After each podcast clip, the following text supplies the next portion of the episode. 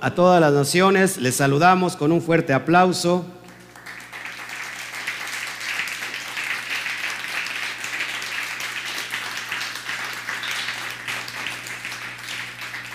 No, hermanos, pero que se escuche verdaderamente el aplauso.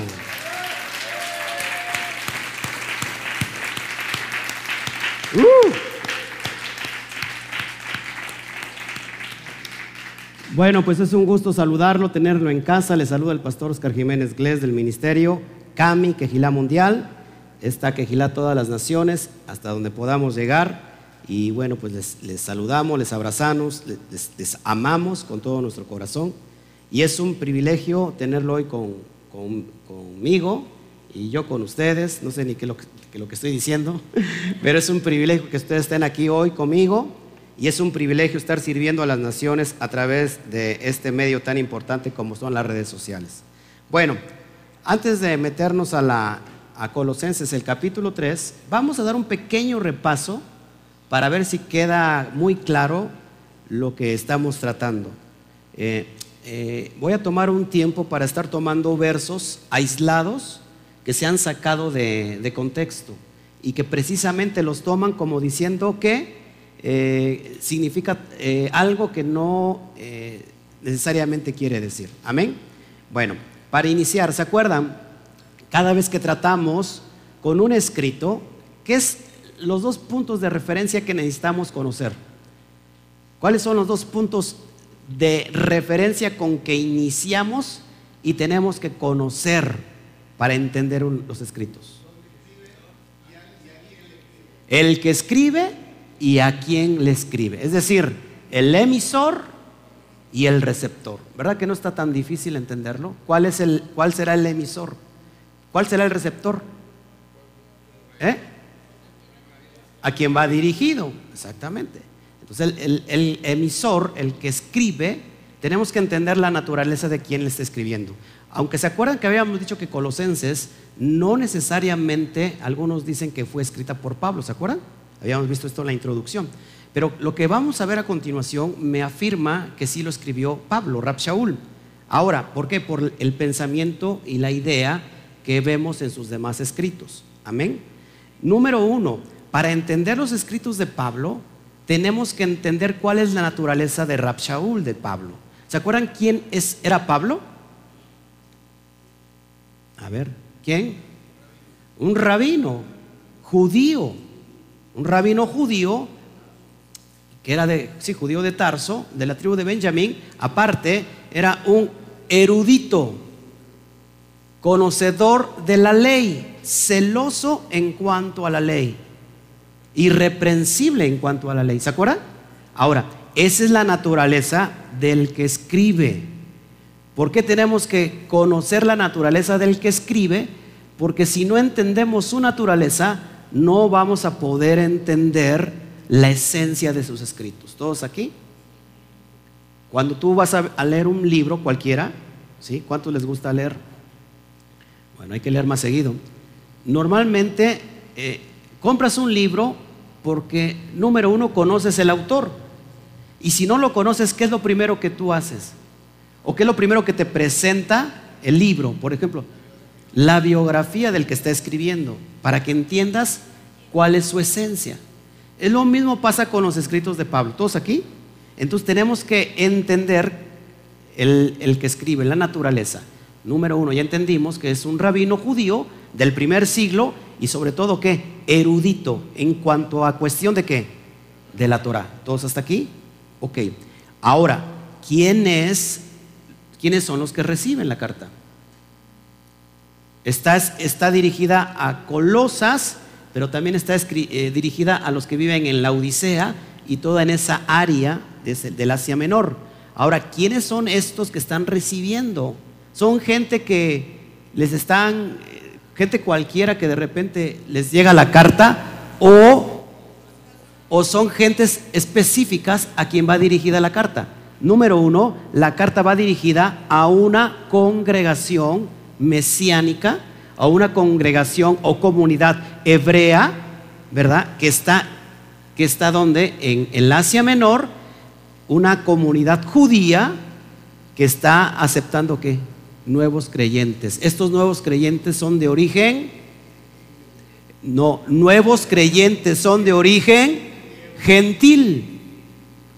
Son gentiles que están empezando a guardar qué? Los pactos, la Torah. Es a ellos a quien va dirigida la carta. Por ejemplo, personas nuevecitas que tengan aquí un mes o un poquito más de un mes. ¿O un mes tiene? No, tiene más de un mes. Ah, ella, no, no, no.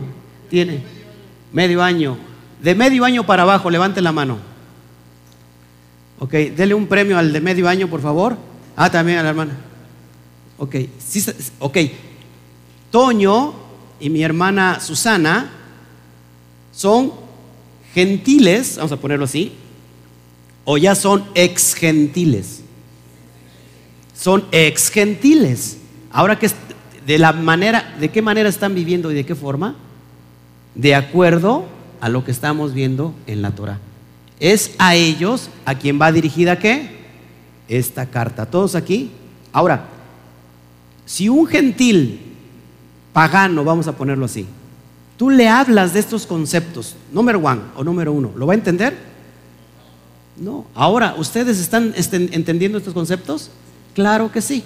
Ahora, para entender la naturaleza de Pablo, tenemos que irnos a, a Pedro, a Kefa, que por cierto muchos dicen que fue el que, el primer, el primer papa. ¿Usted cree eso?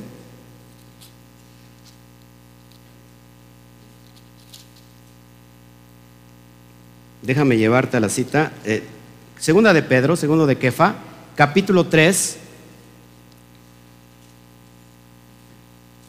versículo 16. Apunten los jóvenes porque les vamos a preguntar.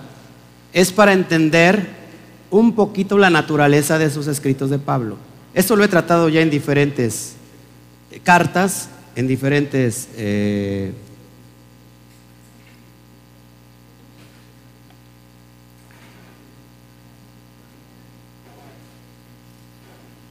Cuando lo tengas me dicen amén. Segunda de Kefa, capítulo 3, versículo 16. Antes de leer el pasaje, ¿cuántos conocen o saben quién es Pedro o Kefa? Un apóstol del Mashiach. ¿Eh? Uno de los doce. ¿Cuál es la diferencia entre Pedro y Pablo? Pedro vivió y convivió de forma directa con el Mashiach, lo conoció personalmente. ¿Cuál, era, cuál es la diferencia entre, entre Pablo, Rab Shaul, que no lo conoció? A él se le presentó cuando iba rumbo a Damasco. ¿Todos aquí? Ahora, fíjate el, el propio Pedro. Pedro era contemporáneo de Pablo. ¿Qué significa que era contemporáneo de Pablo, que vivían en la misma época, que se conocían. Es como si yo hoy conozco a Toño y Toño me conoce a mí. ¿Somos qué? Contemporáneos. Ahora, fíjate lo que dice el propio Kefa, que no está, Kefa no está mal preparado de quien recibe toda la instrucción de la Torah, este Kefa directamente de, de Yeshua. Ahora imagínate si Pedro no estaba preparado en cuestiones de la Torah. Es más, estaba tan preparado en cuestiones de la Torah que a dónde es enviado Kefa. ¿A qué grupo es enviado Kefa? Porque hay dos grupos que ahorita lo vamos a tratar. ¿Eh? A los judíos. Para ir a los judíos tienes que saber y estar preparado en cuestiones de la Torah. ¿Todos hasta aquí? Ahora fíjate, entonces Kefa no era desconocedor de la Torah. ¿Todos aquí estamos bien? Fíjate lo que dice el propio Pedro de Pablo. Versículo 16. Casi en todas sus epístolas, hablando ellas, en ellas de estas cosas, entre las cuales hay algunas que difíciles de entender, las cuales los indoctos e inconstantes que hacen, tuercen como también las, otras escrituras para su propia perdición. ¿Qué está diciendo Pedro? ¿Sabes qué, Pablo?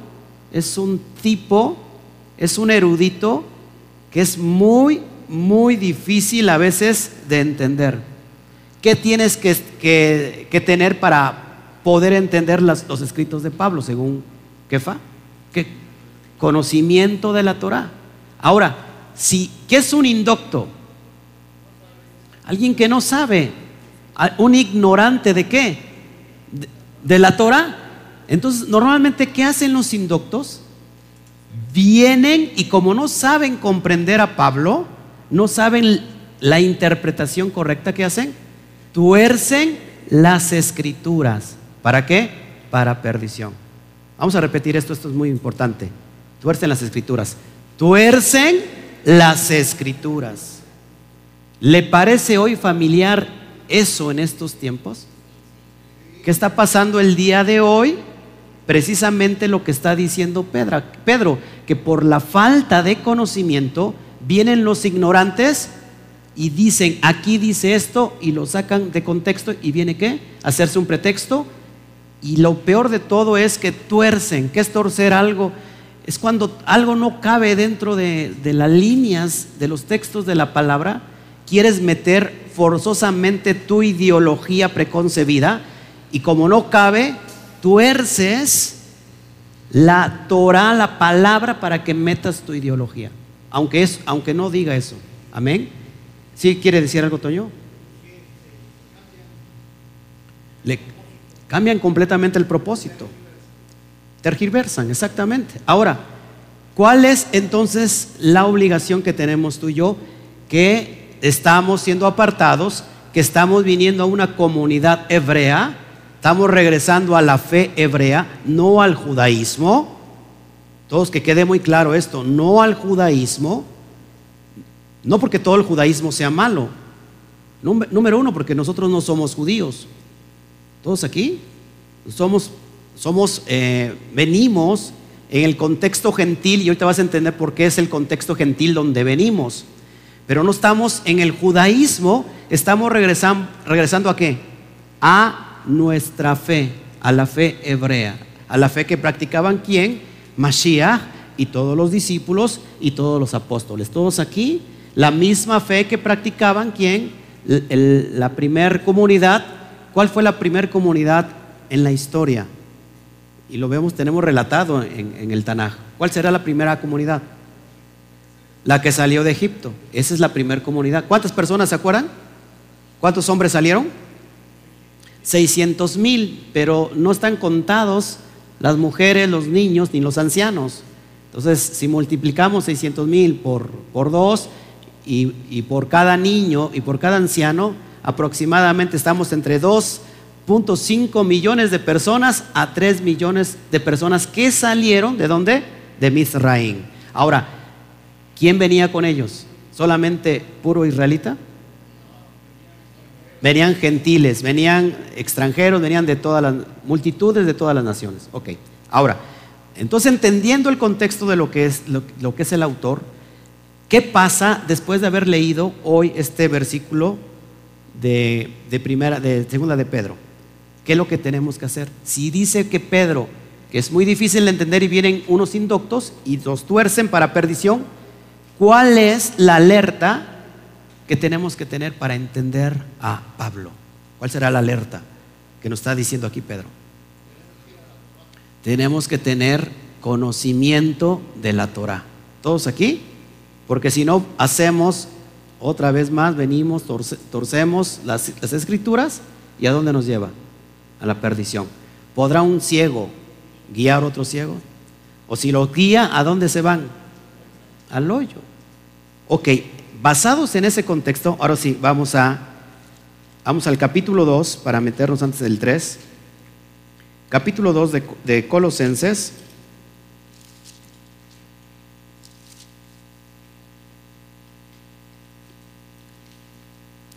Voy a tomar un texto que se ha sacado fuera de contexto. Todavía no lo doy.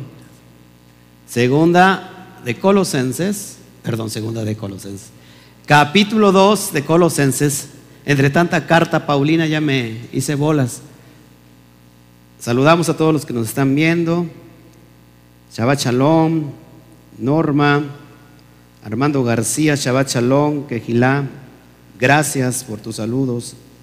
Alejandra Grisel, Brito Corona, Toda Rabá, por los saludos. Compartan, por favor.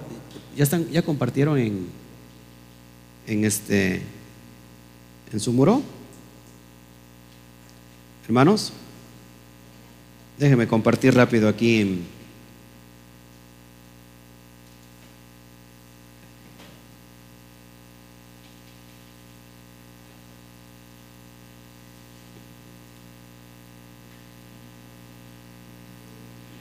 Ahora sí, capítulo 2. Vamos a tomar un tema que es muy mal interpretado. Versículo 16. Que por cierto alguien lo volvió a tomar ayer en la transmisión, ¿se acuerdan? Por cuanto, ¿ya lo tenemos todo? ¿Ya? Por cuanto nadie os juzgue en comida o en bebida o en cuanto a días de fiesta luna nueva o días de reposo.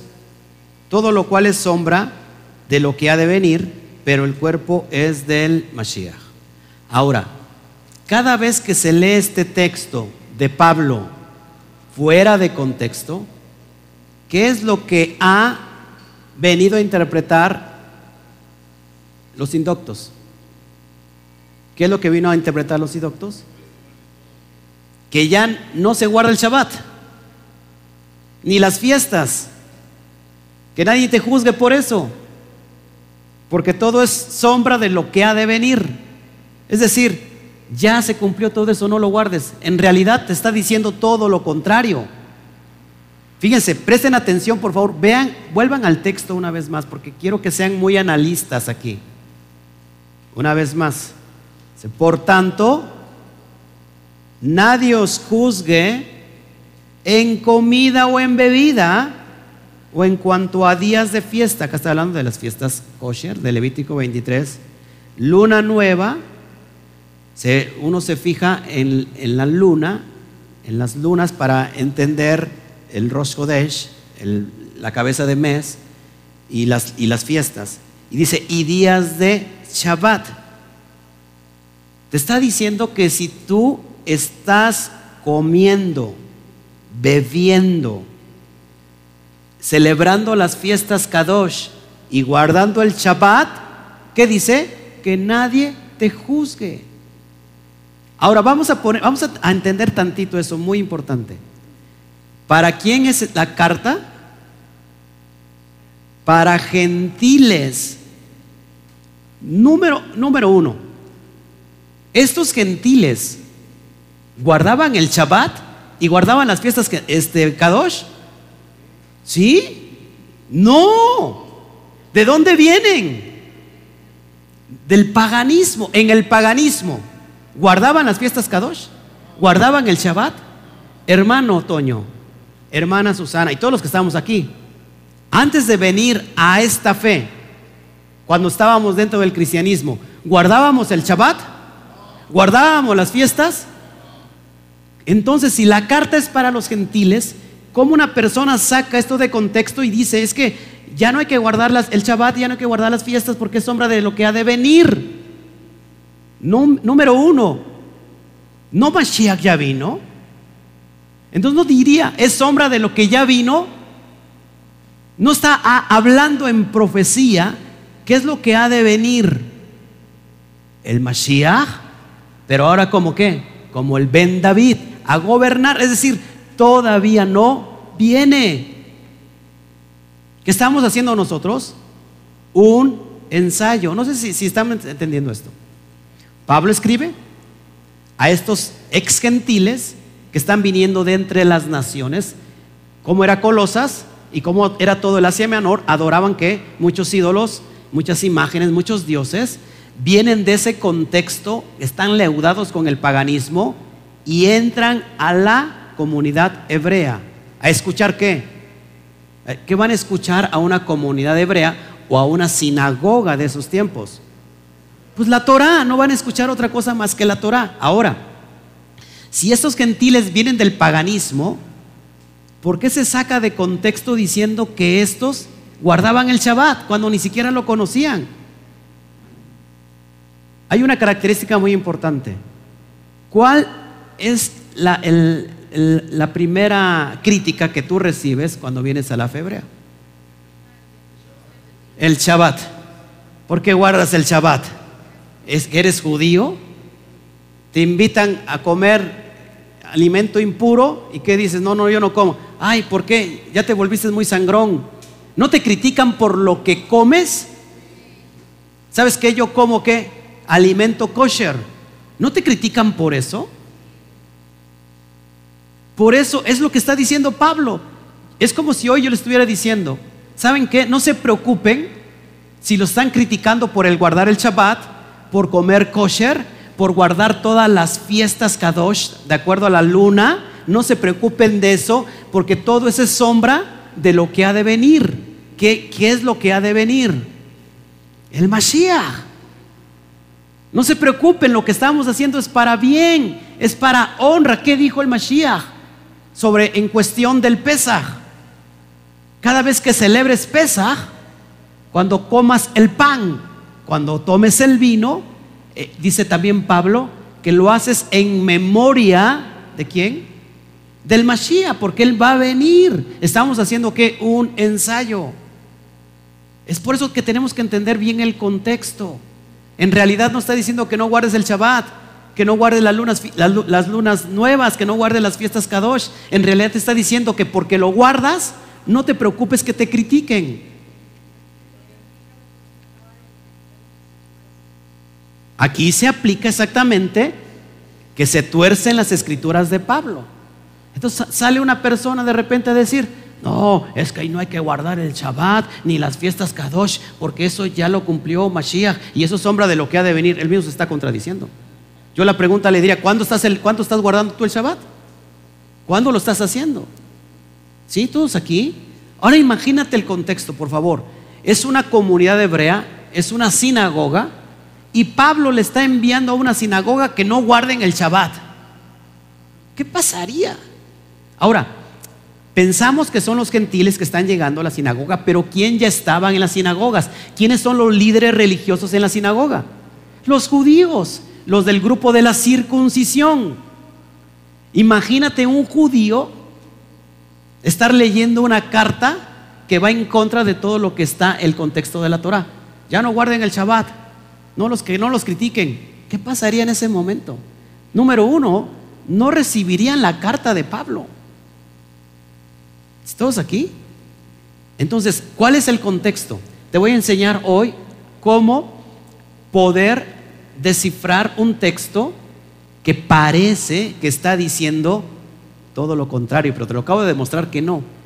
Vamos a, entender cómo sacar un texto, leer un texto con su contexto. Cuando no entiendes un texto y te sacas algo aislado, tuerces, como está diciendo Susana. Tenemos que ir que a ver el contexto, ya sea un versículo atrás, tres atrás, o bien desde que inicia la idea. Ahora, ¿cuándo inicia la idea? Mente conmigo. Desde el versículo 8. Vamos a leer para que podamos entender lo que te estoy tratando de enseñar y todos los que me están viendo, por favor, porque a veces no, este, no entendemos y, en realidad este, estamos nosotros eh, tras, eh, ¿cómo se puede decir? Transgrediendo la interpretación. ¿Ya tienes el versículo 8?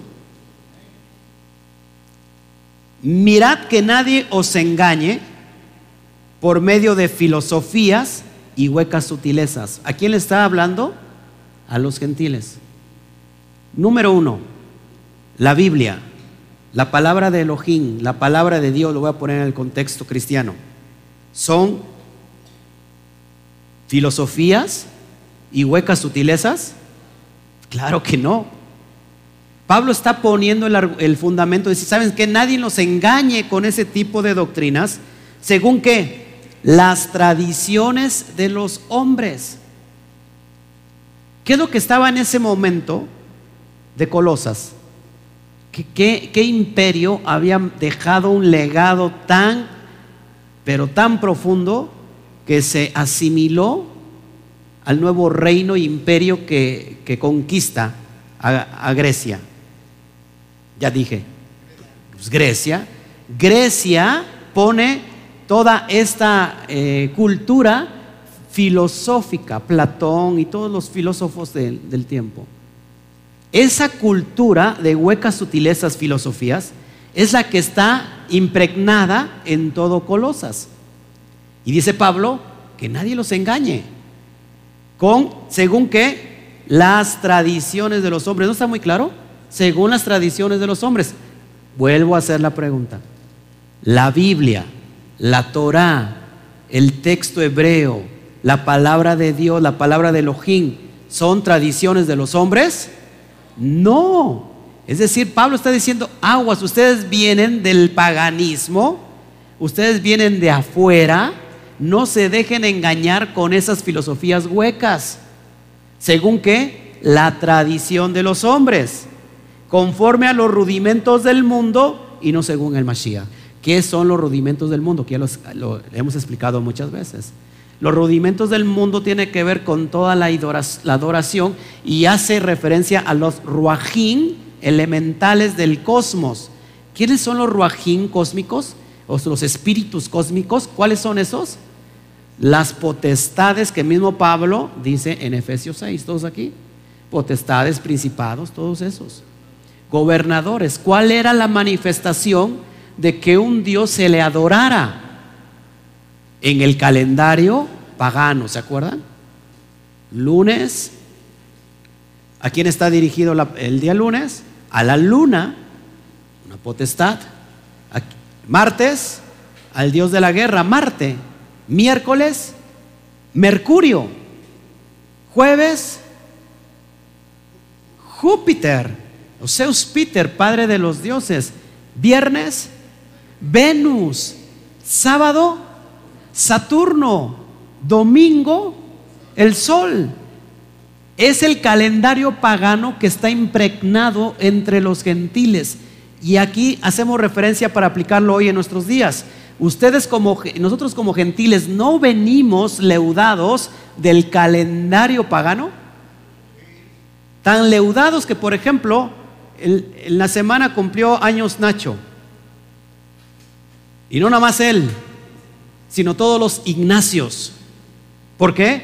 Porque le pusieron a Nacho el nombre del día del santo en que nació. Por favor, a partir de ahora ya no es Nacho, es San Nacho. San Ignacio. ¿De todos aquí? Ahora, el paganismo y la adoración de estos ruajín cósmicos también tiene que ver con los meses. Cada mes hace referencia a un demonio. ¿Sí, les, están entendiendo esto? ¿Se acuerdan que hace 8 días o 15 días les dije inclusive la festividad o el festejo de alguien que cumple años, que normalmente cuando el niño se le celebra el pastel, en realidad se está celebrando el día del su santo, el día del muerto que, que lleva el nombre. No sé si me explico. Entonces es muy importante entender que todos ellos vienen de este paganismo y dice Pablo, hey, no se preocupe, o sea, no se desvíen con esas sutilezas, filosofías huecas. Tengan mucho cuidado. Hoy tenemos filosofías huecas en este, en este tiempo, ¿sí? Hay muchas doctrinas. Por ejemplo, mi hermano, mi hermano este, Alberto, ¿de cuántas doctrinas vienes? ¿Qué practicaste? Gnóstico, hechicería, metafísica ufología. Él practicó todas esas doctrinas. El mismo que me está tomando la, la, cámara, él también viene de muchas doctrinas filosóficas eh, diferentes. A ver, salúdame. Perdón, este, dime de cuáles, ayúdame. Sanación de luz, imposición de manos. ¿Qué más? Lectura de muchos libros esotéricos, gnósticos. Todo eso es que huecas sutilezas. Y aquí Pablo está poniendo el, contexto y dicen, no hace falta nada de eso. Tan fácil aplicarlo hoy en día para que lo puedas entender. ¿Qué es lo que rige tu vida según allá afuera? ¿No? Lo que rige tu vida es el cosmos, el horóscopo, ¿no? O sea, ¿qué, qué, día naciste y, y, el mes? Y entonces ese es qué? tu signo zodiacal y eso que te rige, ¿no? Como, como siempre digo, ¿no? Pues escorpión, pues ya chécate la cola porque ya no pica tu cola. El que es libra, pues ya no son libras, son kilos, ¿no? Y cáncer, imagínate tener en tu vida el signo de cáncer. Cuando mucha gente hoy se está muriendo de esa maldición de cáncer. Nosotros no, no nos regimos por las estrellas. Nosotros nos regimos por aquel que hizo los cielos y la tierra y las estrellas y todo el cosmos. Entonces, hoy en día, ojo, también tengo que aclarar esto, porque también dentro del judaísmo existe una rama filosófica, gnóstica, mística, esotérica. ¿Cuál es esta rama? La cábala. Y, es increíble que cierta área de cábala estudia qué? El signo zodiacal. O sea que si te das cuenta, hay una que, un revoltijo entre muchas ideas filosóficas. ¿Tú y yo necesitamos eso? Es decir, ¿cómo vas a saber que te va a ir bien en la vida? La palabra es muy clara. Si tú oyes y pones atención a mi voz, todas estas bendiciones te vendrán. Deuteronomio 28. ¿No? Todo esto te vendrá.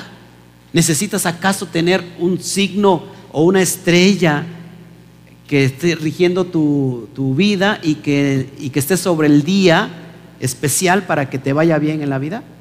No. ¿Qué está diciendo Pablo? Olvídense de todos esos gentiles. Ustedes como gentiles vivieron bajo eso. Y ahorita vamos a ver en el capítulo 3, cuando dice que ustedes gentiles en otro tiempo vivieron, vivieron dentro del paganismo. Ahora, ¿estamos entendiendo todos aquí?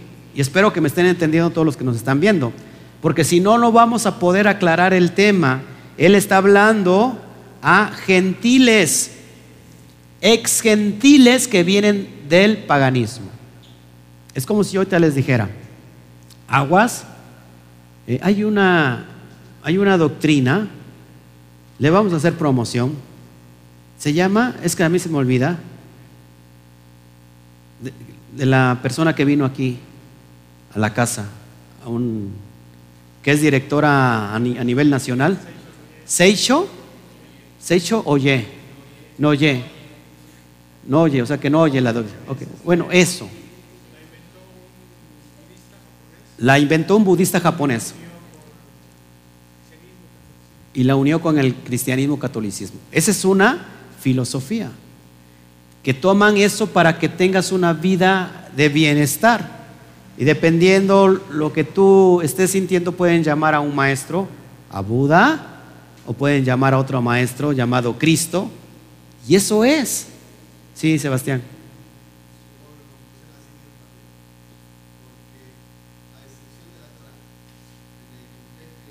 A excepción de la Torah, estoy repitiendo para que escuches. A excepción de la Torah, en el significado y el contexto correcto, todo lo demás que prometa un crecimiento espiritual es una filosofía hueca. Exactamente. ¿Necesitamos nosotros filosofías o necesitamos la Torah para crecer? Y es lo que Pablo va a empezar a poner el fundamento en el capítulo 3. ¿Sí? Por eso el capítulo 2 se llama la plenitud en el Mashiach. Es decir, en Él estamos plenos, estamos completos, no necesitamos nada. ¿Cuántos de ustedes, y si lo hiciera hermanos, ore mucho al Eterno, porque eso es, eso es paganismo y eso es una blasfemia. Pero si ustedes todavía siguen estudiando su horóscopo, viendo su signo zodiacal, aguas, ¿eh? Porque eso va en contra de toda la, propia Torah. Y está regido todo eso por quién? Por Elohim, ¿no? ¿Por quién?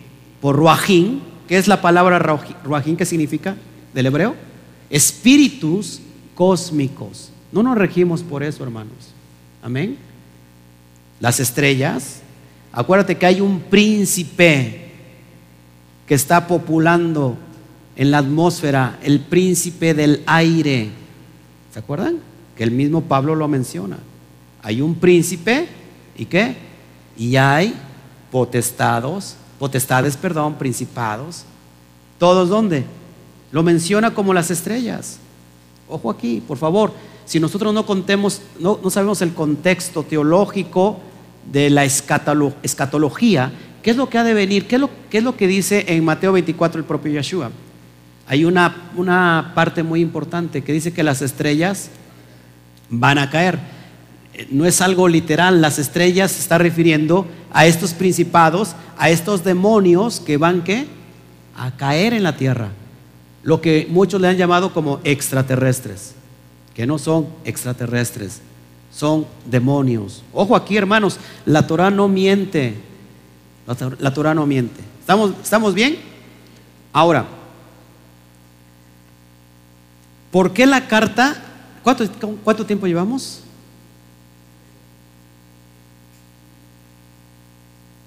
Más o menos. Como una hora. Yo tengo la una, ¿está bien? Sí, la una de la tarde. Ok. Entonces, vamos para allá. Ahora, para que veas que lo que te estoy diciendo es eh, verdad, la carta está dirigido a los gentiles. De hecho, es un es el ministerio que se le da a Pablo. ¿Se acuerdan quién le da el ministerio? Instrumento escogido me es este. ¿Quién dijo eso? El Mashiach. ¿De quién? De Pablo. Y Pablo es enviado a dónde? A los gentiles. Y esto es un gran misterio. Amén. Vamos a ver el misterio. ¿Cuál es el misterio? ¿Qué encierra el misterio que los, de los gentiles? ¿Por qué Pablo es enviado a los gentiles? ¿Y por qué Pablo no es enviado a los judíos? Porque los gentiles iban a ser reconciliados. Esto ni el propio Pablo lo sabía. Va un momento camino a Damasco y se encuentra con quién? Con el Mashiach. Se le aparece y le dice, yo soy aquel que tú persigues. Y se queda qué? Ciego. Se lo llevan a un lugar específico y manda a alguien a orar por él. Ananías dice, no, de tonto voy. Si anda matando a todos los seguidores del Mashiach, ¿cómo voy a ir? Pablo es una persona muy peligrosa. Lo manda y cuando ora por él, regresa a la vista. Se le caen todas las escamas en los ojos. ¿Y a dónde se va Pablo? ¿Se acuerdan? Arabia. ¿Por qué Arabia? 14 años. ¿Por qué se va a Arabia? Al Sinaí. ¿Dónde recibe el pueblo por primera vez toda la palabra? En el Sinaí. Pablo se va para allá 14 años para poder entender este misterio. Te voy a ahorrar 14 años de tu vida para que puedas entender cuál es el misterio. Imagínate, Pablo, erudito, conocedor de la Torah de arriba para abajo, de, derecho al, al, revés, se sabía toda la Torah. Era una Torah que caminando y no podía entender el misterio de los gentiles. ¿De qué gentiles estaba hablando? De la casa que se perdió, la casa del norte, las diez tribus esparcidas entre todas las naciones. Se había perdido toda, toda, toda la, que se puede decir? Todas las generaciones se habían perdido, nadie sabía dónde estaba. Nadie. Era un misterio. En ese momento, y inclusive muchos hoy en día no lo saben, en ese momento Pablo tenía por seguro que la salvación era de los judíos nada más, exclusiva. Cuando alguien le dice, es también este misterio para los gentiles, Pablo se queda atónito. ¿Y le tomó cuántos años? 14 años entenderlo. Lo bueno que ya te lo estamos dando licuado y no vais a tomar esto de pretexto y decir, no, pues si a Pablo le tomó 14 años, como me dijo el hermano Toño, si a usted le tomó 5 años, ¿cómo quiere que yo el día de mañana ya esté listo? ¿No? Sí me dijo. No me voy a salir con eso, ¿no? Si Pablo tomó 14 años, hermanos, ojo aquí, se lo estoy dando qué? Licuado para que lo puedas entender. ¿Todos hasta aquí? Ahora, ¿cuál es el misterio?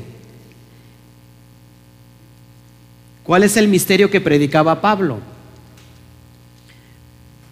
¿Cuál era la bomba en las, en las sinagogas? Imagínate.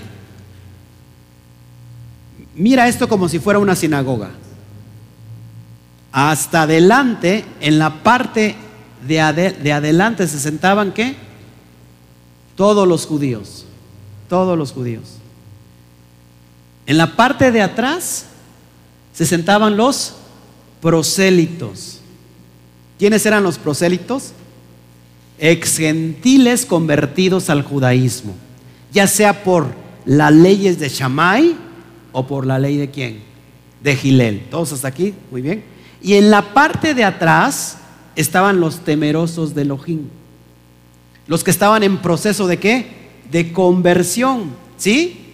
Que también se le llamaban los prosélitos de la puerta. ¿Por qué?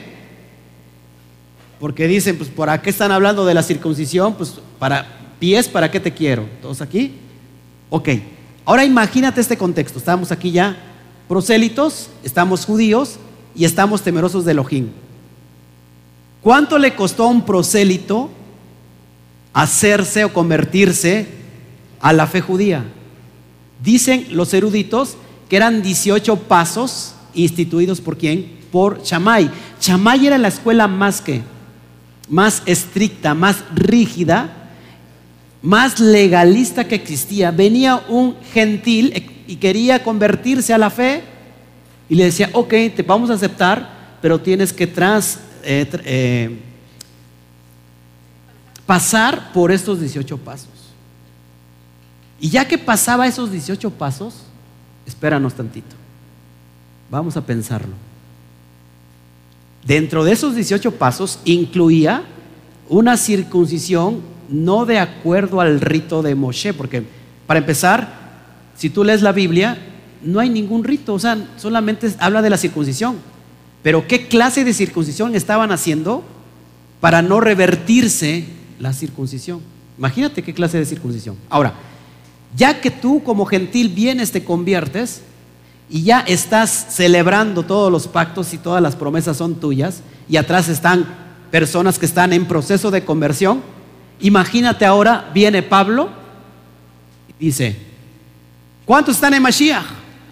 Y todos levantan la mano porque creen en Mashiach. Y los de atrás, por supuesto, ¿no? Yo, yo, yo. ¿Qué les dice Pablo? Si están en Mashiach, ciertamente linaje de Abraham sois y herederos según la promesa. También la promesa es para ustedes. Le dice en Efesios, ustedes ya son parte de la familia de los Kadoshim. Imagínate los que están ahí, los judíos y los prosélitos, que les costó trabajo adquirir la ciudadanía israelita, ¿qué hacen los prosélitos? ¿Cómo va a ser eso? No, no, no, no, también tienen que pasar por lo que yo pasé.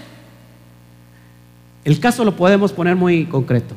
¿Qué pasa cuando una persona se va a Estados Unidos? Llega, se estabiliza y obtiene que la ciudadanía, ¿no? Estadounidense.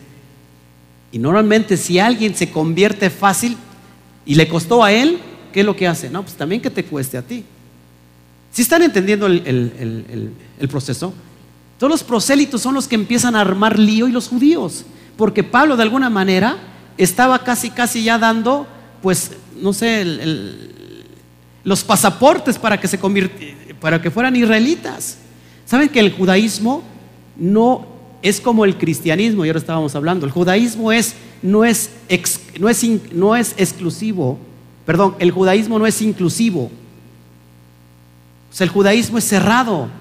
Ellos no andan convirtiendo a la gente para que se conviertan a ser judío. No, al contrario. Si tú quieres convertirte al judaísmo, tienes que seguir ciertos pasos. Hasta el día de hoy, que en el tiempo de Mashiach se, siga, se sigue estilando, son dos pasos muy importantes, dos procesos muy importantes. ¿Cuáles son? ¿Eh? Tevilá y, circuncisión. Si no tienes esos dos procesos, no puedes ser israelita. Ahora, ¿cómo sacas que un gentil cristiano dice, yo no necesito todo eso? no necesito la circuncisión, pero ¿por qué se bautiza? ¿Por qué se bautiza? Claro, ¿se acuerdan cuando Mashiach manda a sus discípulos, a las naciones, que les dice? El que crea y sea bautizado será salvo, es lo que dice la Reina Valera, la, la Biblia castellana. Pero la idea original es el que crea en qué. ¿En qué? En los pactos de la Torah. El que crea en la Torah, el que crea en lo que yo he estado predicando y haga inmersión y haga tevilá, ese será que salvo. ¿Por qué salvo? ¿Por qué cree que es salvo? Porque se convierte a Israel y los pactos y las promesas son para Israel. De hecho, el nuevo pacto para quién es? Para casa de Israel y para casa de Judá. Ayer alguien me argumentaba que esos, que esos pactos, que esas promesas, esos profetas antiguos profetizaron solamente para Judá y para Israel. Pero es impresionante que en Hechos 3:21 dice que hasta que se, que, que se restaure lo que hablaron los antiguos profetas. Cuando todo eso sea restaurado es cuando el, el tiempo del Mashiach regrese. Es impresionante no conocer eso. Ahora, ¿estamos entendiendo cómo está el caso? no, es, no es el proceso de decir que Pablo estaba dando, eh, estaba regalando las ciudadanías de Israel. Lógico que tenía que haber un proceso. ¿Qué tenía que hacer el, nuevo, el, nuevo creyente? Los que estaban en la parte trasera. De hecho, lo vemos en, el, en Hechos 15, en el primer concilio de Nicea. De Nicea, ¿qué estoy diciendo? Padre, perdóname en el primer concilio de la comunidad hebrea. No había gentiles, los únicos que estaban ahí eran judíos, y Pedro no es el que llevaba la batuta, Pedro fue, salió regañado por Pablo, el que dirigía era quien, el hermano menor de, de Yeshua, Jacob, Jacob Hasadik, o Jacob el menor, Jacob el justo, era el que dirigía la asamblea. Y él dijo, voy a, disponer esto, que se aparten por el momento, que se aparten de la idolatría, de fornicación, de sangre y de ahogado. Por el momento no se les inquiete, porque ¿qué? Porque estos nuevos creyentes temerosos de Elohim van a estar escuchando a Moshe en cada qué? En cada Shabbat. Vamos rápido al texto para que te lo enseñe yo. Hechos 15.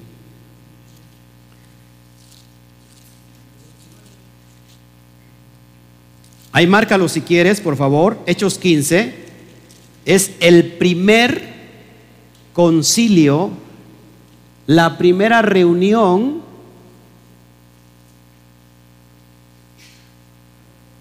de la comunidad hebrea. Muchos les va a sorprender lo que digo, los que me están viendo. De la comunidad o, o de la secta del camino o la secta de los Nazratín, de los nazarenos. Esa es la secta que había dejado quién? Mashiach. Lo dice Pablo más adelante en Hechos. Pero fíjate lo que dicen en Hechos 15, versículo 19. ¿Quién dice la iglesia católica que es el primer papa? Pedro, y Pedro ni, nunca se, se enteró el pobre Pedro. Lógico que no existe eso, pero si nosotros quisiéramos poner el primer papa, el primer papa no sería Pedro. El primer papa sería Jacob, Hasadik, Jacob el justo, o como se le ha conocido como Santiago. ¿Por qué Santiago? Acuérdate, porque San Jacob, San Jacob, Santiago, Santiago, Santiago, hasta que se quedó Santiago. Eso es en realidad. Su nombre no es Santiago, su nombre es Jacob. ¿Qué dice Jacob? Va Pablo y va Pedro, y Pablo regaña muy feo a, a Pedro, le dice, ¿cómo es posible que tú quieras judaizar? Que cuando vienen los de la circuncisión, cuando vienen estos prosélitos que pasaron por los 18 pasos de Chamay, tú te quieres, te quitas, te, retraes de los gentiles, estás comiendo con los gentiles, con los nuevos, los nuevos creyentes, y vienen los de la circuncisión, viene el hermano Toño junto con todo su séquito, y te apartas y te vas con ellos. Pero cuando no está el hermano Toño y todos sus séquitos, vas a compartir con todos los, los del hermano este, lo del hermano pollo. ¿no? Con, con todos los demás. Sí, es lo que hacía Pedro. Pedro en la comunidad comía cuando no estaban los de la circuncisión, los grupos de la circuncisión, los prosélitos, comía con los gentiles. todo chévere, ¿no? Una plática bien padre, conviviendo. Y por ahí veía que venían los, los del grupo legalistas y ¿qué hacía, qué hacía Pedro? Se levantaba y se iba a sentar con ellos. Pablo se dio cuenta de eso y lo regaña. Le dice, ¿cómo crees? Tú, siendo un judío, ¿verdad? ¿Quieres, quieres hacer a los gentiles lo que tú no haces. Tú eres un hipócrita. Oye, imagínate el, Pablo regañando al primer papa. Imagínate. ¿Y qué hizo Pedro? Ni pío dijo. ¿Por qué? Eso es judaizar. Eso es judaizar en ese contexto. ¿Ok? Entonces, vienen y hay un gran conflicto en Gálatas, en la comunidad de Gálatas. Y que dicen, miren, no nos hagamos bolas. Vamos a ver al jefe de la secta, al jefe del movimiento mesiánico. ¿Quién era el jefe en ese momento y dónde estaba? En Jerusalén. ¿Quién era el jefe? Jacob Hasadik. ¿Sí? Jacob el justo, el hermano menor del Mesías. ¿Sí? ¿Todos aquí? Y él va a poner qué es lo que se tiene que hacer. Por ejemplo, por gloria de Hashem, ¿quién es el líder de esta comunidad? Lógico, el líder es el Mashiach. Pero ¿quién es el que está hoy encargado de eso? Yo. ¿Quién tendría que poner y juzgar y decir, así se tiene que hacer? ¿Yo o el hermano Toño, que es legalista? Y todo su séquito. ¿Quién? Yo, ¿ok? Ahora fíjate lo que dice Jacob. Es muy importante entender esto. Versículo 19, ¿ya lo tienes? Por lo cual yo juzgo, yo juzgo que no se inquiete a los gentiles que se convierten a Elohim, sino que se les escriba que qué? Que se aparten de las contaminaciones de los ídolos, es decir, dejen la idolatría de fornicación, pues lógico, por supuesto, de ahogado y de sangre. Estos cuatro puntos que estás viendo son siete, cuatro de las siete leyes de Noah para todos los gentiles. Pero esto no se queda aquí. Dice que por el momento, dice, que no se les inquiete a los gentiles, sino que solamente se aparten de estas cuatro cosas. ¿Ok? ¿Qué será el contexto de, de sangre? No se puede comer sangre, no se puede beber sangre, porque la, dice la Torah que la vida está en la sangre, el alma está en la sangre. ¿Y por qué de ahogado? ¿Por qué de ahogado? Porque el que se ahoga tiene la sangre en su cuerpo y además es un animal impuro. Porque si tú encuentras un animal, aunque sea kosher, muerto, ya es impuro. ¿Todos aquí?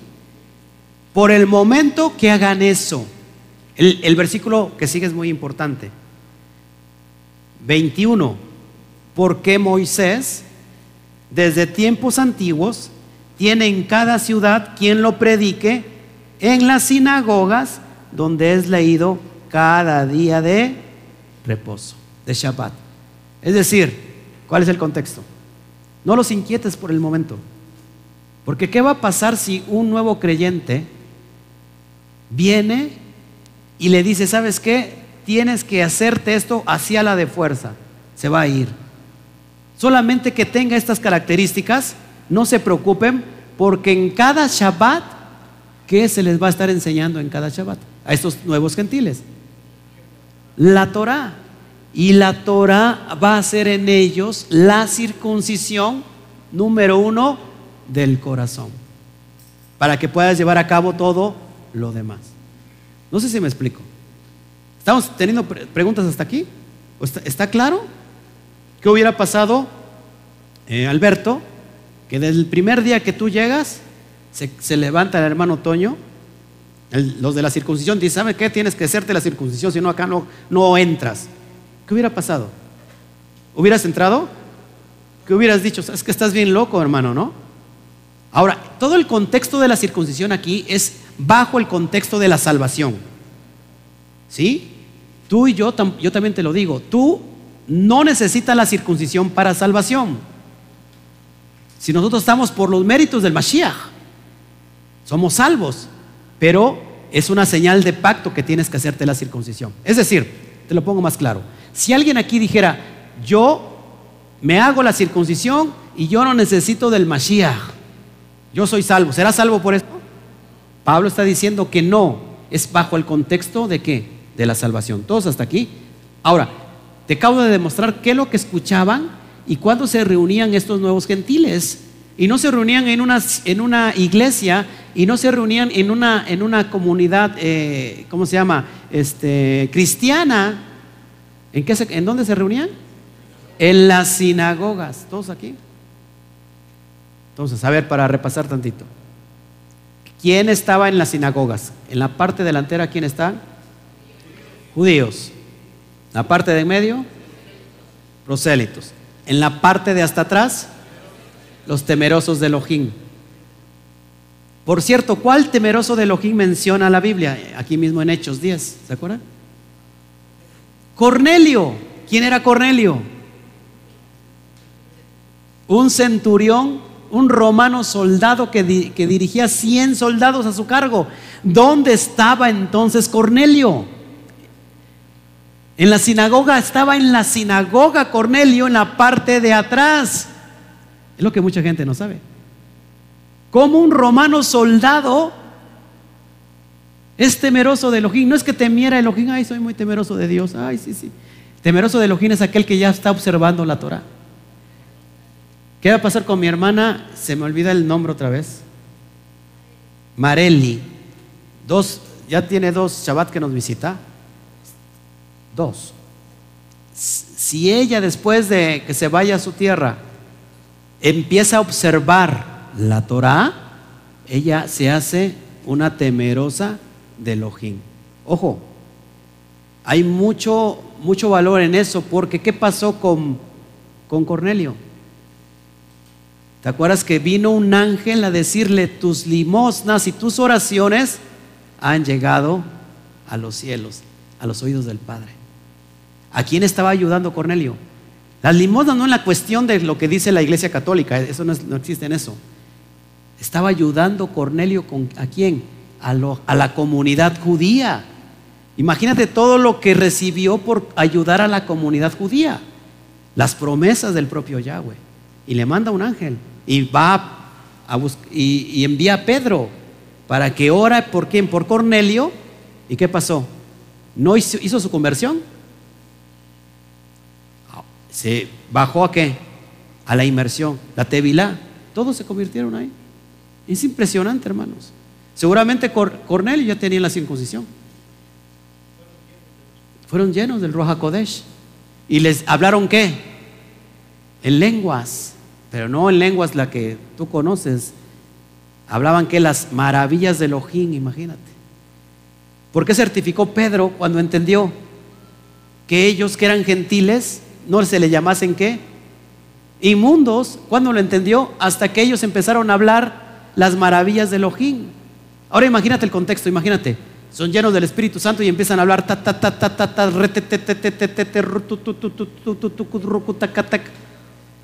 y dijera y dijera y dijera Pedro, "Wow, sí, esos son también está hay certificado que están llenos del Espíritu Santo." O que estos romanos gentiles empezaran a hablar en hebreo las maravillas de Elohim. Y dijera, y dijera Pedro, ciertamente Padre, tú no haces acepción de personas. Ahí se confirma que ellos son parte de tu, de, tu, de tu pueblo. Es impresionante, hermanos. Entonces, vamos a regresarnos una vez más entonces a donde estábamos. ¿Estamos entendiendo todos hasta aquí? A muchos les aburre la historia, pero si no entendemos, conocemos el contexto de la historia, no vamos a poder entender los escritos. Mucha gente dice, pastor, por favor, ¿se puede usted ahorrar la historia? Pero si yo no te hablo de historia, no vas a poder entender absolutamente nada. Nada. Nada, nada. Amén. Entonces es, es tremendo que, por ejemplo, Laura, que ya también van dos Shabbat que está con nosotros, esté conociendo esto. Laura, yo por eso cuando vino Laura le dije que no era coincidencia que viniera acá. Es más, ni siquiera la invitó a su hermano. O sea, sí lo hizo, lógico, pero Era parte y plan perfecto del Eterno. Que ella se va con este conocimiento, imagínate. Que lleve luz a Argentina. En serio, para eso estamos llamados nosotros a hacer luz a quién? A las naciones. ¿Qué es lo que estamos haciendo ahora? Siendo luz a las naciones. ¿Qué va a pasar con Laura? Que Laura va a llevar a, ahorita dicen allá en Argentina, Laura no está. ¿No? Laura se fue. Pero, ¿cuándo regresas a Argentina? Mañana a la noche se va a Argentina y cuando llegue Laura va a ser una lumbrera en toda Argentina. Va a iniciar en su casa, va a iniciar con su familia y va a empezar a, hacer luz a las naciones. A eso somos llamados, hermanos. No sé si me explico. Ahora, rápido te muestro el misterio de los gentiles y con eso voy a terminar para irnos a comer. Vamos a ver el versículo 1, que digo, el capítulo 1, versículo 26, y ahí te voy a hablar del misterio. ¿Hasta aquí tienen alguna pregunta? ¿No? ¿Podemos conectar el otro micro? No llega, ¿verdad? O que lo acercamos por allá y que alguien... ¿Alguien tiene alguna pregunta? ¿Hasta aquí? ¿No? ¿Todo claro? ¿Alguna pregunta? Colosenses capítulo 1, versículo 26. Para poder entender cuál es este misterio. Y con esto vas a entender todo lo que sigue. Ya si no lo entendés, pues yo creo que me vuelvo a circuncidar.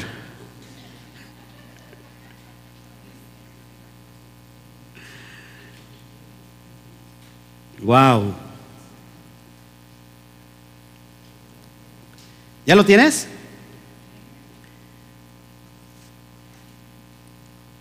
Vamos a leer desde el 24, por favor, para que podamos ya terminar de poner todo el contexto.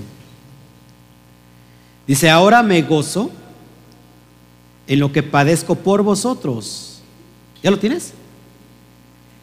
Lo cumplo en mi carne lo que falta de las aflicciones del Mashiach por su cuerpo, que es la iglesia. Estamos leyendo Colosenses 1 del 24 en adelante. ¿Cuál es el cuerpo del Mashiach?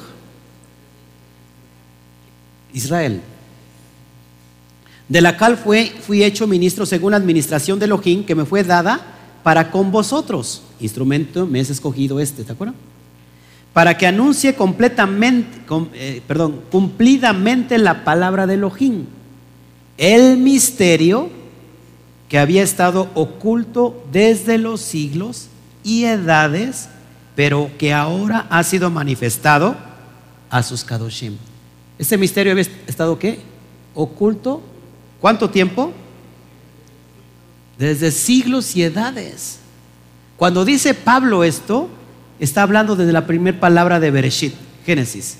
En el principio, Bereshit, ahí está incluido todos los códigos que el, pueblo se iba a dividir y que esas esparcidos iban a, regresar por medio del Mashiach, por medio de un sacrificio. Es impresionante esto. A quienes quiso dar a conocer las riquezas de la gloria de este misterio entre los gentiles, ojo, ¿cuál es el misterio entre los gentiles? Que es el Mashiach en vosotros, la esperanza de gloria. Te voy a llevar otro versículo para que lo puedas entender. Efesios 3, 3 al 6. Un poquito ahí atrás. Importantísimo entender la palabra en su contexto.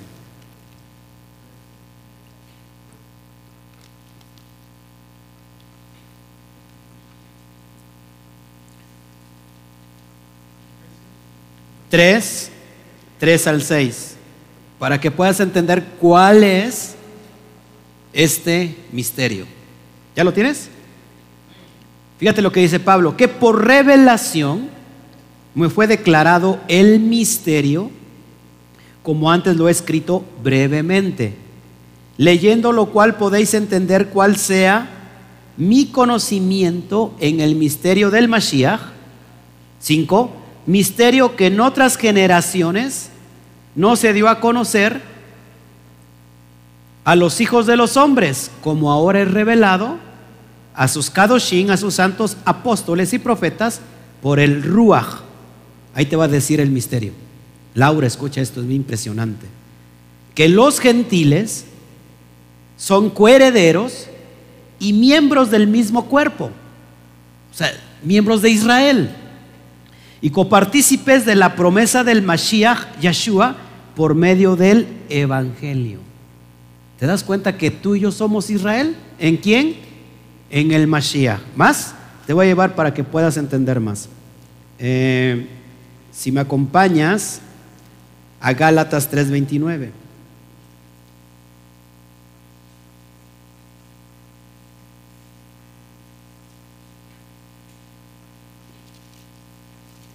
Un poco más atrás, Gálatas 3:29. O más, no, sí, Gálatas 3:29.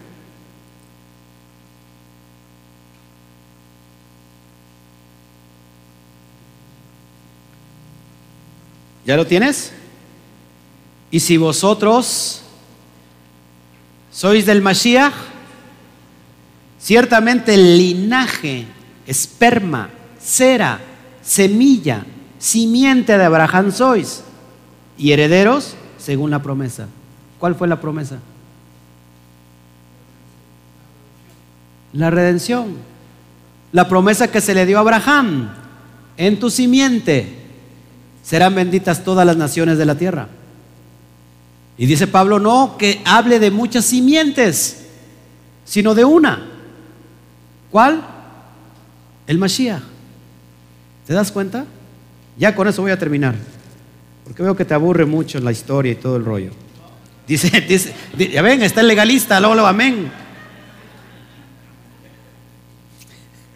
Ese es el legalista. Dos, perdón, dos, once de Efesios. Ya con eso cerramos. Hermanos, ¿se dan cuenta como para explicar solamente un versículo? todo lo que me tengo que llevar para poder entender el contexto?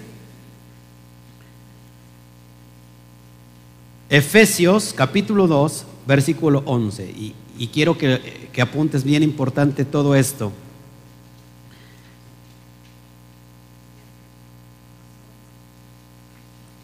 ¿Ya lo tienes? Buzo. Buzo Juanito, ¿eh? Buzo. Por tanto, acordaos que en otro tiempo vosotros, ¿quién? Los gentiles, en cuanto a la carne, eran llamados qué? Incircuncisión por la llamada circuncisión hecha con mano en la carne. Es decir, ustedes antes gentiles eran llamados incircuncisos. ¿Por quién? Por el grupo de la circuncisión de los prosélitos. ¿Todos aquí? En aquel tiempo, es decir, antes de que vinieras el Mashiach, en aquel tiempo estaba sin qué? Sin Mashiach, alejados de la ciudadanía de Israel y ajenos a los pactos de la promesa. ¿Cuáles son los pactos de la promesa? La promesa que se le dio a Abraham. Éramos ajenos a eso, sin esperanza y qué? Sin Elohim en el mundo. Pero ahora, en el Mashiach Yeshua, vosotros que en otro tiempo estabais lejos, estabas hasta Argentina, estabas hasta México, estabas hasta África, estabas hasta Europa, que estabas lejos, ¿qué dice?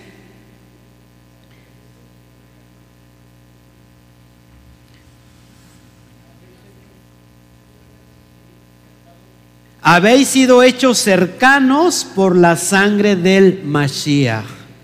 Porque Él es nuestra paz, que de ambos pueblos hizo uno. ¿Cuáles ambos pueblos? Judá, Israel, gentiles y judíos.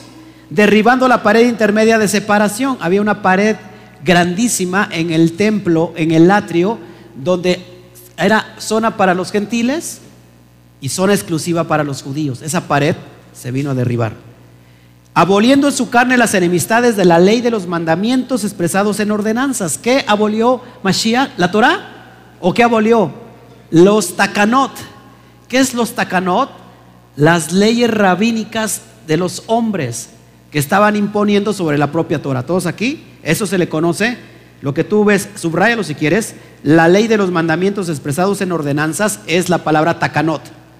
Takanot significa leyes rabínicas fuera de la Torah. ¿Sí?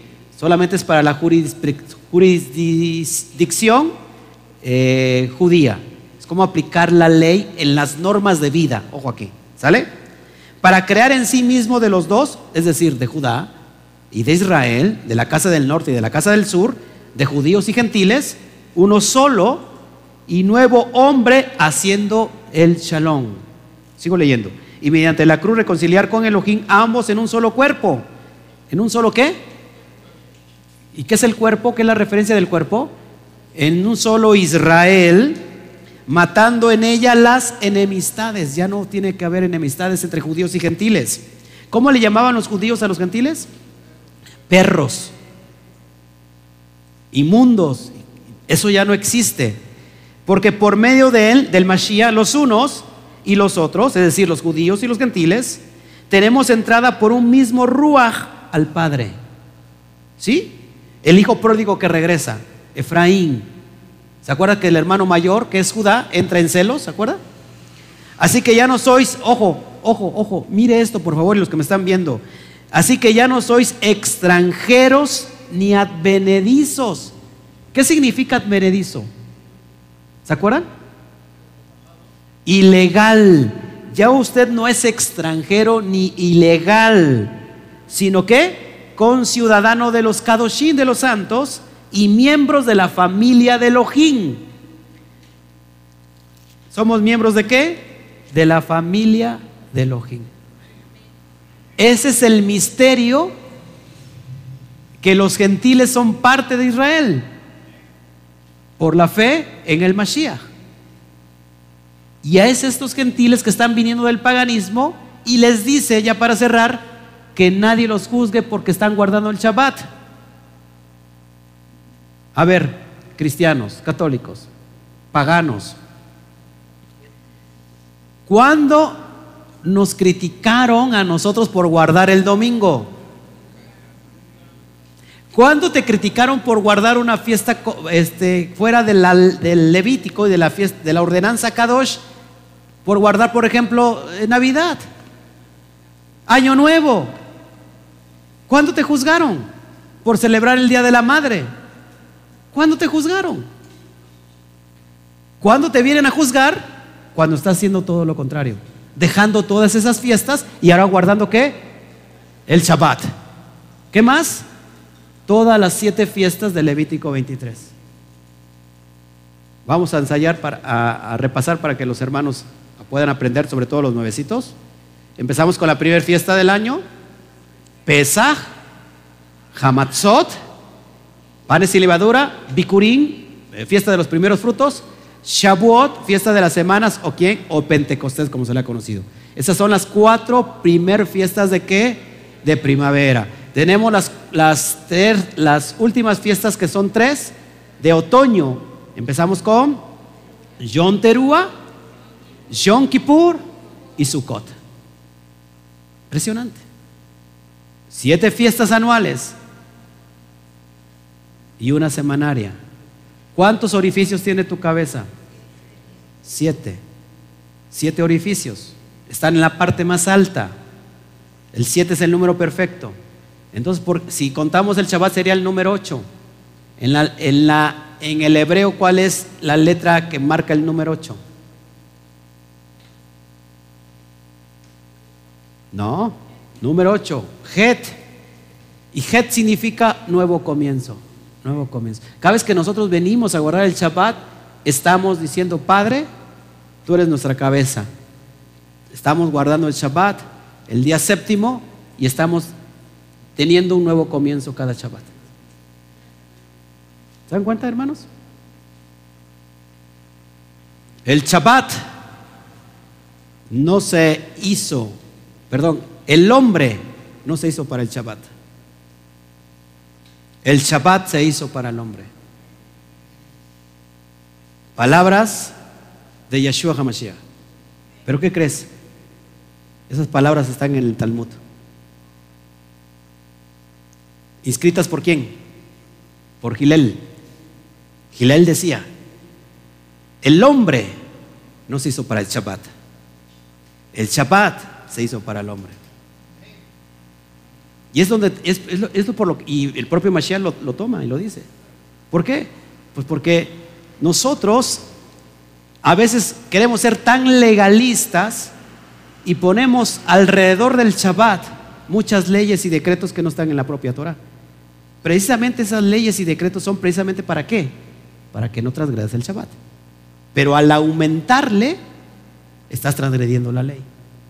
Entonces había cargas que ponían los fariseos dirigidos por Shammai y eran cargas tan pesadas que ellos no podían, ni ellos mismos los que los ponían, las podían llevar.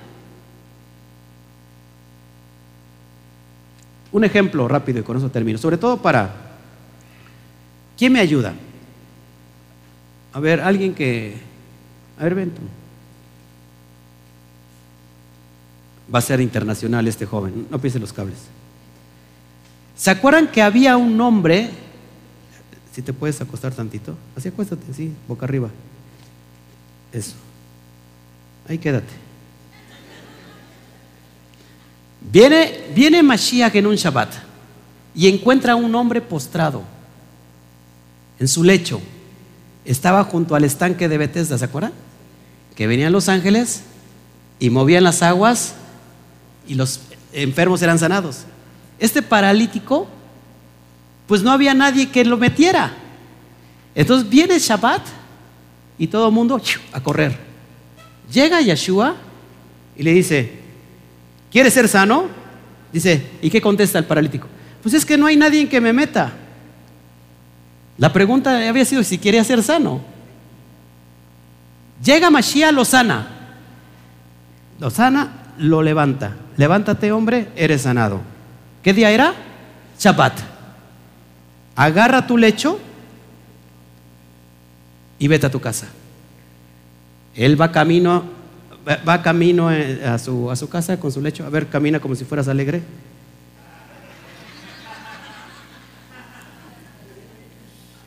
Va alegres. Yo imagino que iba así, ¿no? Con su lecho. Y va camino a su casa y se encuentra un grupo de fariseos dirigidos por Shammai y le dicen, ¡Hey! ¿Qué estás haciendo? Pues, ¿cómo que estoy haciendo? Estoy yendo a mi casa. O sea, la admiración no era de que había sido sanado, sino lo que estaba haciendo. Estás transgrediendo el Shabbat. ¿Por qué? Porque Shammai decía, cuando llega el Shabbat, no puedes mover un lugar de un, de un objeto de un lugar público a un lugar privado. Porque si lo haces, ¿qué haces? Transgredes el Shabbat. Eso era por Chamay. Pregunto, ¿en la Torah está eso? En la Torah no está eso. Era una ordenanza de Chamay. ¿Qué estaba haciendo él que había transgredido el Shabbat? Pero ¿por quién? Dado por Chamay, ¿no? Vienen los judíos y le preguntan, ¿quién te hizo? ¿Quién te hizo eso?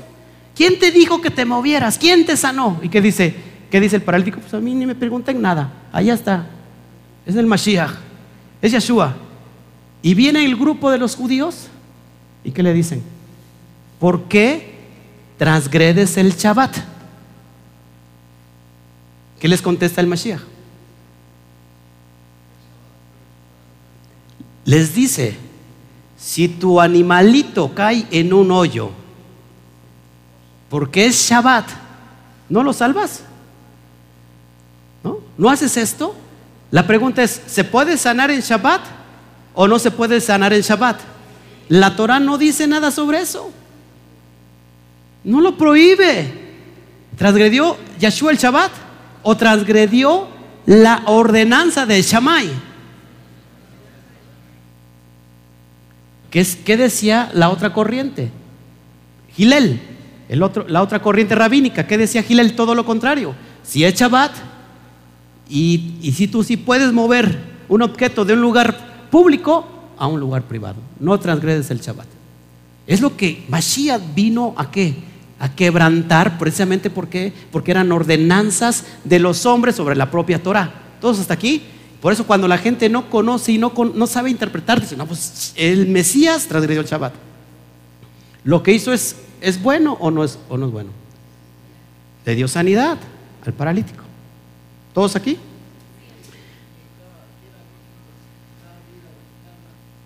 Si era, era lícito dar vida o quitarla. Por ejemplo, en los contextos del Shabbat, ya, ya, ahora para finalizar. Por ejemplo, Chamay decía sobre el Shabbat. Si la persona en ese momento de Shabbat llega y se enferma, ¿qué decía Chamay? Pues que se enferme y, se va a morir, pues que se muera porque es voluntad de Dios. No podemos traer el Shabbat. Gilel decía otra cosa diferente. ¿Qué es lo que hizo Mashiach? ¿A quién, sobre quién se inclinó más? ¿Sobre la interpretación de Chamay o sobre la interpretación de Gilel? Sobre la interpretación, de Gilel. ¿Te das cuenta? Chamay no todo era, todo era negativo. ¿eh? Por ejemplo, Chamay decía solamente en la cuestión del divorcio se pueden divorciar todos aquellos que solamente sea por qué, por lo que marca la Torah, la infidelidad. ¿Sí? ¿Qué decía Gilel? Usted se puede divorciar por todo. Si tu esposa te pone cara, te divorcias. Si tu esposa no te sabe cocinar, te divorcias. Esto es real. ¿Qué estaban haciendo los judíos? Pues ya me cocinó mal, ya Alberto se hubiera divorciado no sé cuántas veces. Y yo creo que todos aquí nos hubiéramos divorciado, pues no le pone cara a su esposa. Bueno, la mía no, ¿eh? Porque la mía sí dice. Le preguntan a, a, Yeshua, ¿tú qué dices del divorcio? ¿Qué hace Yeshua? Cita la Torah y confirma quién, la interpretación de Gilel o de Chamay. De Chamay. ¿Se dan cuenta? Entonces, hermanos, si no conocemos el contexto histórico, vamos a empezar a qué?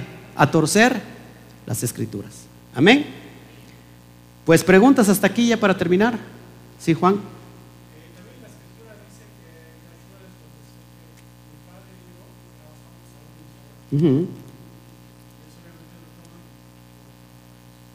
Lo que pasa es que el Shabbat no es para tomar descanso. El Shabbat se hizo para qué? Ser instruido en la Torah. Hay un salmo que dice que el, el que guarda a Israel no se adormecerá, adormecerá, ni qué, ni se dormirá el que guarda a Israel. El que cuida a Israel.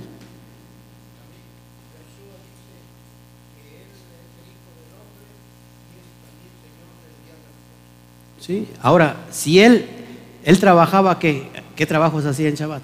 ¿Cuál era el trabajo de él? Él era un rabino. Su trabajo era qué? Instruir la Torah. ¿Yo qué estoy haciendo ahora? Instruyendo la Torah. ¿Sí? Ajá.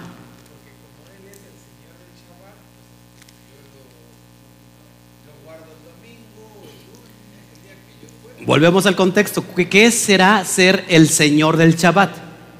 ¿Qué será ser en el contexto que estamos estudiando, que es ser Adón del Shabbat? El, no, el rabí, el maestro del Shabbat. Yo te estoy enseñando cómo interpretar bien el Shabbat. Es lo que estaba diciendo Yeshua. Pero ¿qué, hacemos con nuestra mente griega, helenista? Ah, no, sí, sí, él es, él es mi Shabbat, ¿no? Mashiach es mi Shabbat. Ya no lo guardo porque Él es mi Shabbat. No está diciendo eso Yeshua. Yo soy el, maestro, el rabí del Shabbat. Estoy enseñando cómo eh, cuidar del Shabbat y no transgredirlo. No sobre las leyes y ordenanzas de Shammai o las leyes y ordenanzas de quien de Gilel. Yo te estoy enseñando a interpretar correctamente. Hay una, hay una ordenanza, hay una forma de cómo aplicar los misbot de la Torah. tomar el peso ¿Qué es lo que pesa más? Por ejemplo, en el caso de la enfermedad, si de repente tú, tú vienes saliendo y tu mamá le da un infarto, ¿qué haces? ¿La atiendes a la mamá o vas a guardar el Shabbat? ¿Cuál es lo que pesa más en ese momento? ¿Eh? Atender a la mamá. Ese es el, peso de valor, de, más valor. No transgredes el, Shabbat. ¿Por qué? Porque te estás haciendo cargo de otro mandamiento. Vas a honrar a tu padre y a tu madre. ¿Sí? ¿Cuál, cuál, ¿Cuál mandamiento pesa más en ese momento? ¿Dejar a tu madre a su, a su suerte? Y tú dices, no, pues hay que se muera. Si, espérame mamá, si estás bien cuando regrese, pues a todo dar. O voy a orar por ti en la quejila. O llevar el otro mandamiento. va a romper el mandamiento de guardar el Shabbat quizás, pero va a ir al mandamiento de honrar a tu padre y a tu madre. ¿Qué, qué pesa más? El honrar a tu padre y a tu madre. Por eso no te va a castigar el Eterno. Es lo que estaba diciendo eh, Mashiach. Te voy a enseñar a interpretar correctamente. Yo soy el rabí, yo soy el maestro del Shabbat. ¿Había maestros en el Shabbat en Jerusalén en el primer siglo? Muchos rabinos. ¿Y qué estaban haciendo esos rabinos? Se sentaban en la cátedra de Moisés y ¿qué decían? Todo lo que ellos digan, háganlo. Pero no como ellos dicen, como ellos hacen, porque dicen y no hacen. Es decir, lo que lean en la Torah, háganlo. Pero cuando ellos pongan mandamientos, no lo hagan porque son mandamientos de hombres. Por eso Mashiach dijo, todos los que estén cargados y trabajados, vengan a mí. Yo los haré descansar de tanta mala interpretación, de tanta imposición de leyes y mandatos que nadie puede llevar. Yo voy a poner sobre ustedes una carga, un peso ligero, un yugo fácil. Es decir, estaba, iba a poner que la Torah, pero como se debe de, llevar. Amén.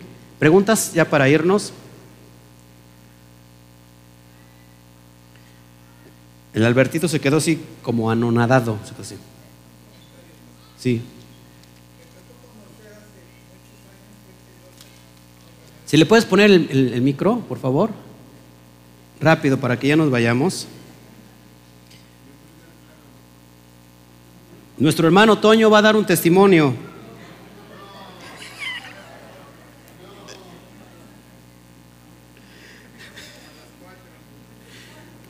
Quítale el eco. Ya para irnos, por favor. Bueno.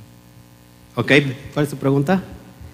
Es un comentario, pastor. Ok. Eh, me tocó conocer mucha gente hace como 20 años que estaban locos por el comunismo, gente aquí en, bueno, en Córdoba que jamás había sido comunista. Ajá. Equivale a lo mismo con la escritura.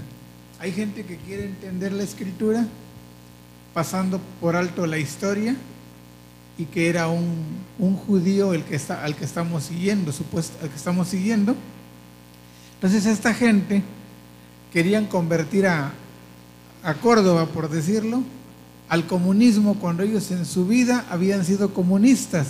Ellos se les olvidaba que en un pueblo comunista trabajan todos y estos son unos zánganos. Claro.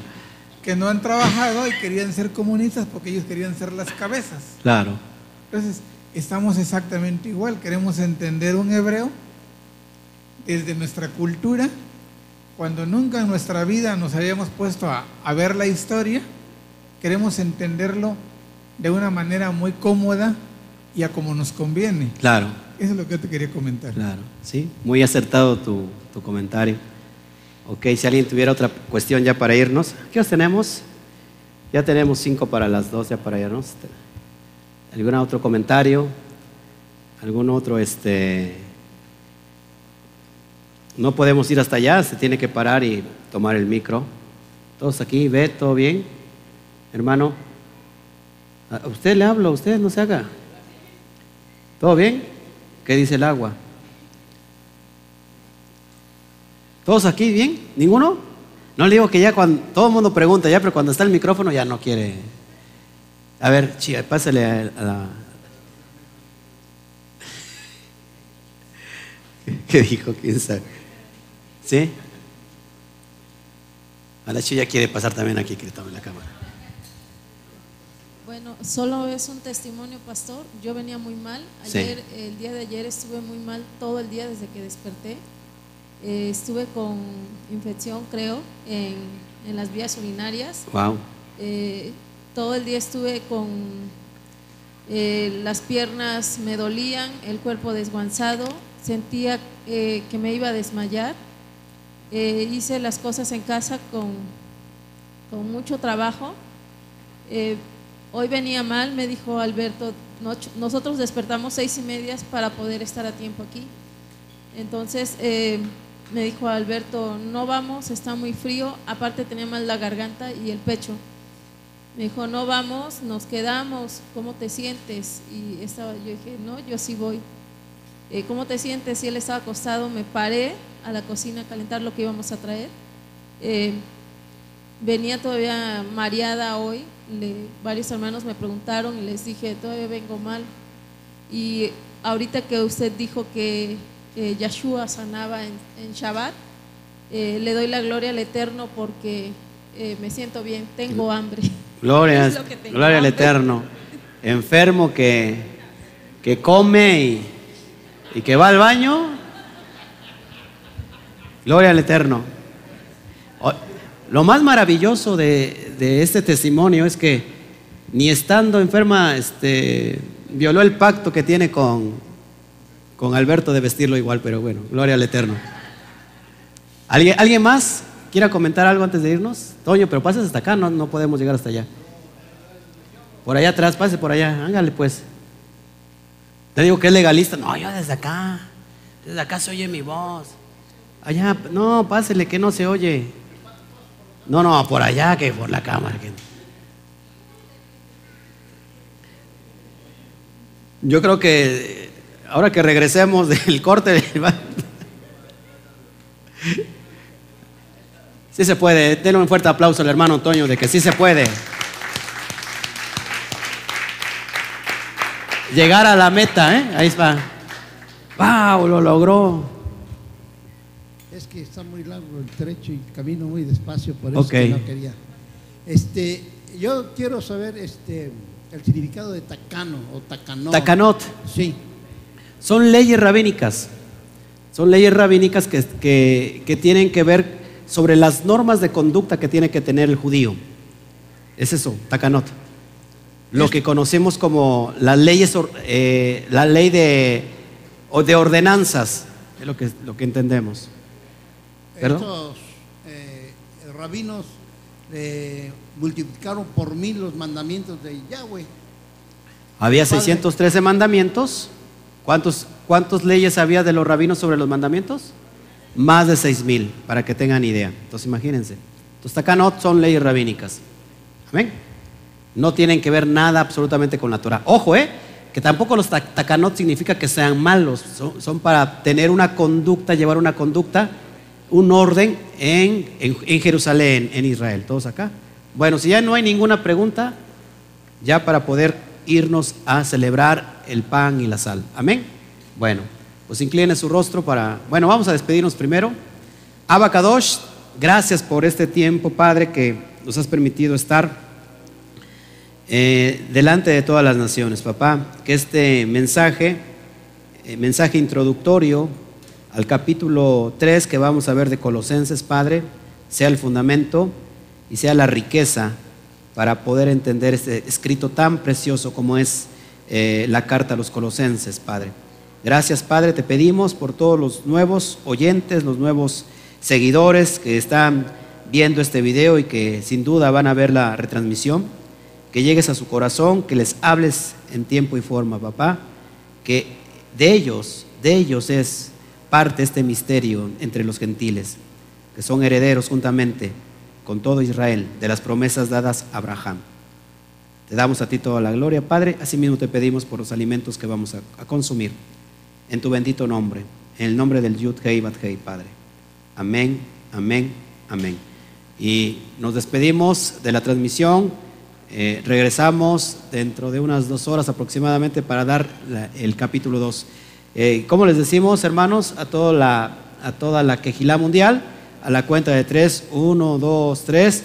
Shabbat Shalom. Nos vemos.